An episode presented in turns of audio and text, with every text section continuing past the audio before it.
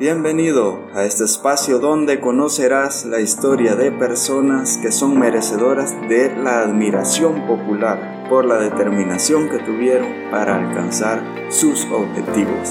Yo soy Adrián Vega y esto es Reconsidera.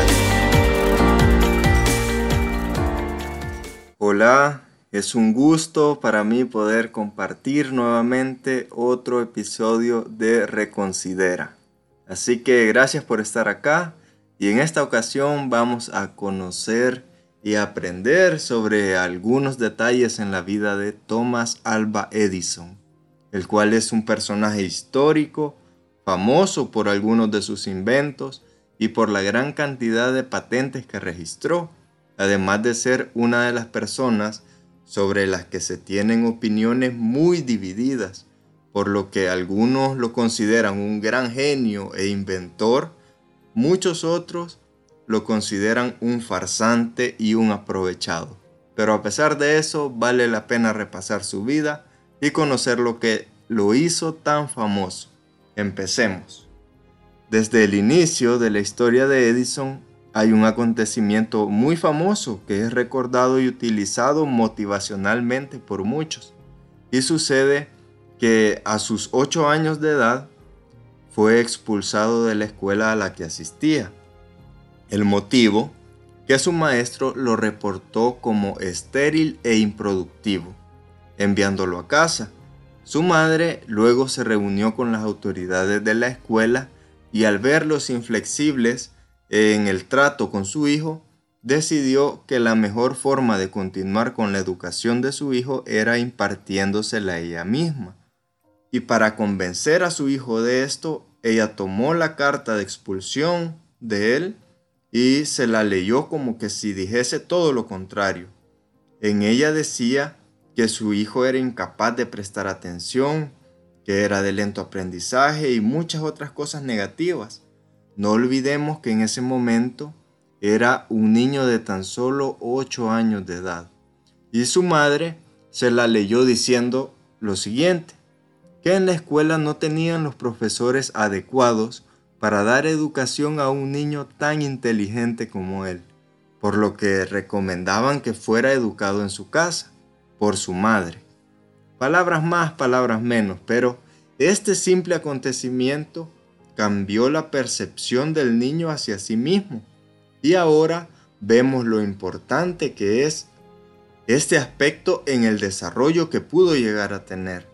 En psicología este fenómeno en específico se le llama mirada apreciativa, que muy bien lo explica el escritor Alex Rovira en una charla que da para BBVA Aprendamos Juntos. Es un canal en YouTube en donde pueden ir a buscar esa charla y verla luego de escuchar este podcast, en la que básicamente explica cómo nuestra mirada o nuestra forma de ver a los demás tiene la capacidad de transformar, de empoderar y de dar alas a los demás. Mucho más si son personas para las cuales somos importantes, como obviamente lo es un padre o una madre para su hijo. En toda la vida, de hecho, pero mucho más cuando se es un niño. Ese efecto, aplicado a la vida de Edison, fue muy importante porque fue la base sobre la cual formaría su personalidad basada en la confianza, en el no tener miedo a intentarlo y a ver el fracaso como una plataforma para volver a empezar. Continuemos en la historia, ahora pasando a otro aspecto importante. Pero antes quiero dejar claro que esto no es una celebración o una invitación a no asistir a la escuela o ese tipo de cosas, pero sí podría ser interesante reflexionar sobre este acontecimiento tanto profesores como padres. Veamos por qué digo esto. Y es que Edison, al ser educado en casa, no tuvo una educación como el resto de los niños. Su educación fue mucho más empírica, mucho más de poner en práctica las cosas que aprendía y además que aprendía cosas que los demás niños de su edad no iban a conocer hasta algunos años más tarde o incluso algunos ni siquiera llegarían a interesarse por esos temas. Él aprendió a leer a los nueve años de edad. La verdad que fue una edad tardía, pero la diferencia era que él eh, ya a los 10 años leía una gran variedad de autores, desde Shakespeare, eh, también leía sobre la historia del Imperio Romano, la historia del mundo en general, revistas científicas y más, lo que amplió su visión del mundo desde una temprana edad.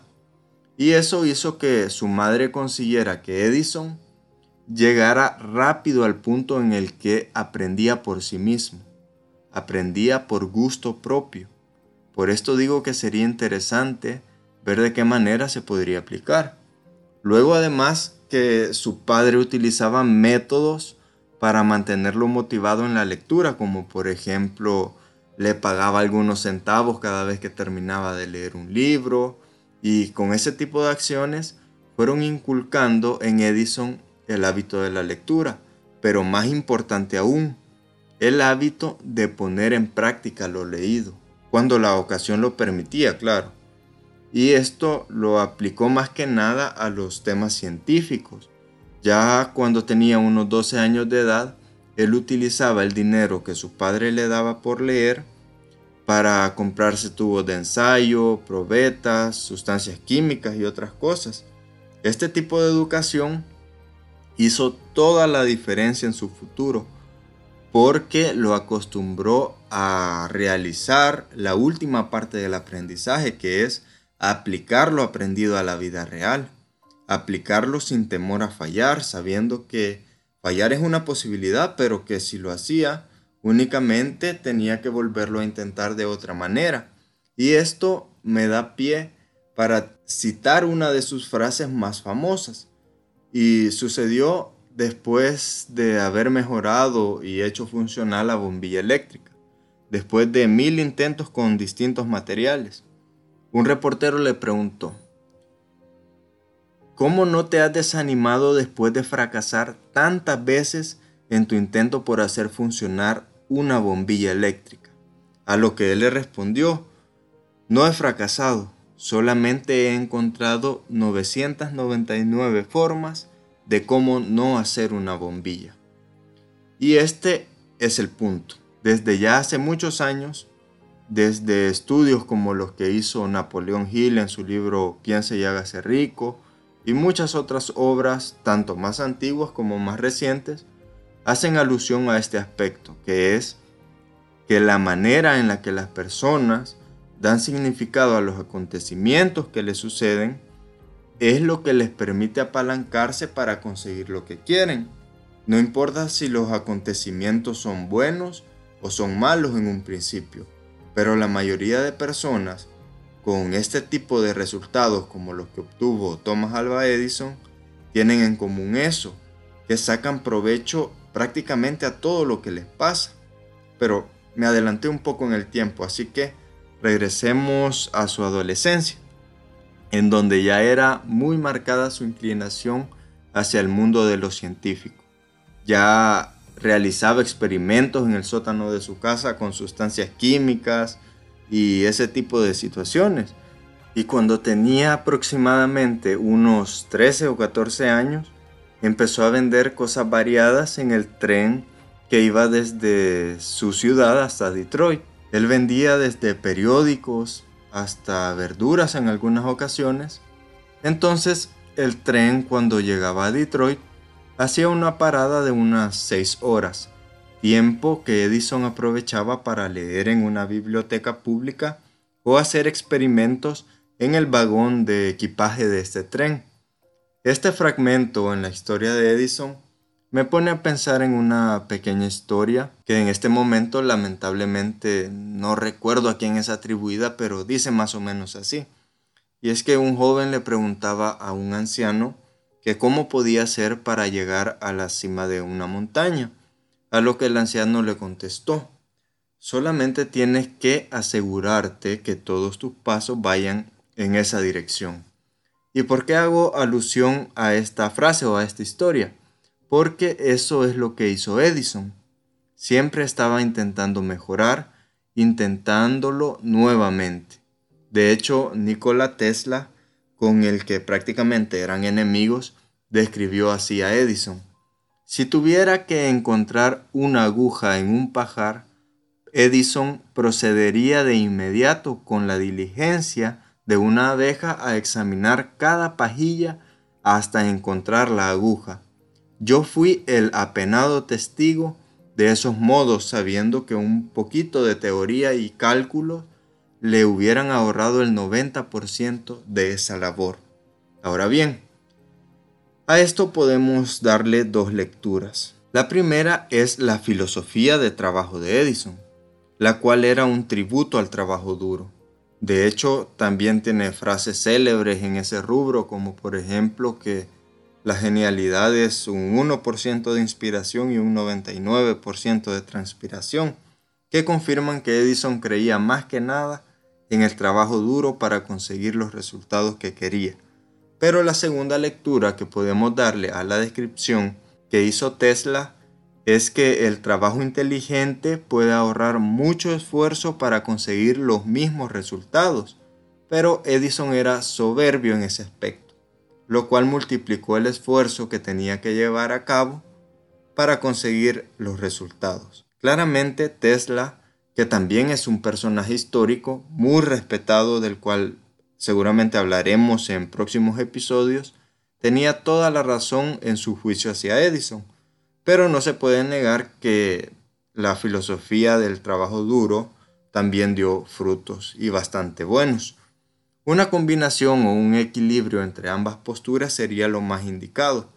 Edison es reconocido por grandes aportes a la tecnología en su tiempo como lo son la bombilla eléctrica funcional, el fonógrafo, el telégrafo, las baterías alcalinas y muchos más.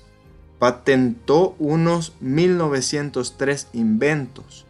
Pero también existe otra parte en la vida de Edison por la cual es muy cuestionado en su sitio en la historia, y es su cuestionable moral. Hacía todo lo posible por sacar adelante sus proyectos, no importándole los demás, ni las repercusiones que pudieran llegar a tener. Se le atribuyen muchos robos de ideas, de patentes, incluso a Tesla, por lo que muchos lo catalogan como un farsante o un ladrón y otros nada más lo ven como un buen empresario que supo aprovechar el talento de otros para hacerse famoso, ya que prácticamente tenía una fábrica de inventos, con operarios, científicos, mecánicos, técnicos y otros profesionales, del cual él era únicamente la cara, pero que todo el trabajo lo hacían sus empleados. Uno de los hechos más lamentables que se le atribuyen fue el haber electrocutado un elefante, nada más por el fin de demostrar que la corriente alterna que había sido descubierta por Tesla era peligrosa y para demostrarlo electrocutó a una elefante. Todo por buscar mantener el negocio que tenía con la corriente eléctrica directa. Pueden buscar ese video en YouTube. Ese tipo de acciones opacaron ante la opinión pública todos sus aportes. Así que como pueden ver es una historia bastante controversial pero de la cual hay cosas buenas que podemos poner en práctica en nuestro día a día. Si este episodio te gustó, no olvides compartirlo y seguirme en mis redes sociales, Instagram, Twitter y Facebook como arroba Adrián Gracias por escucharme y hasta el próximo episodio.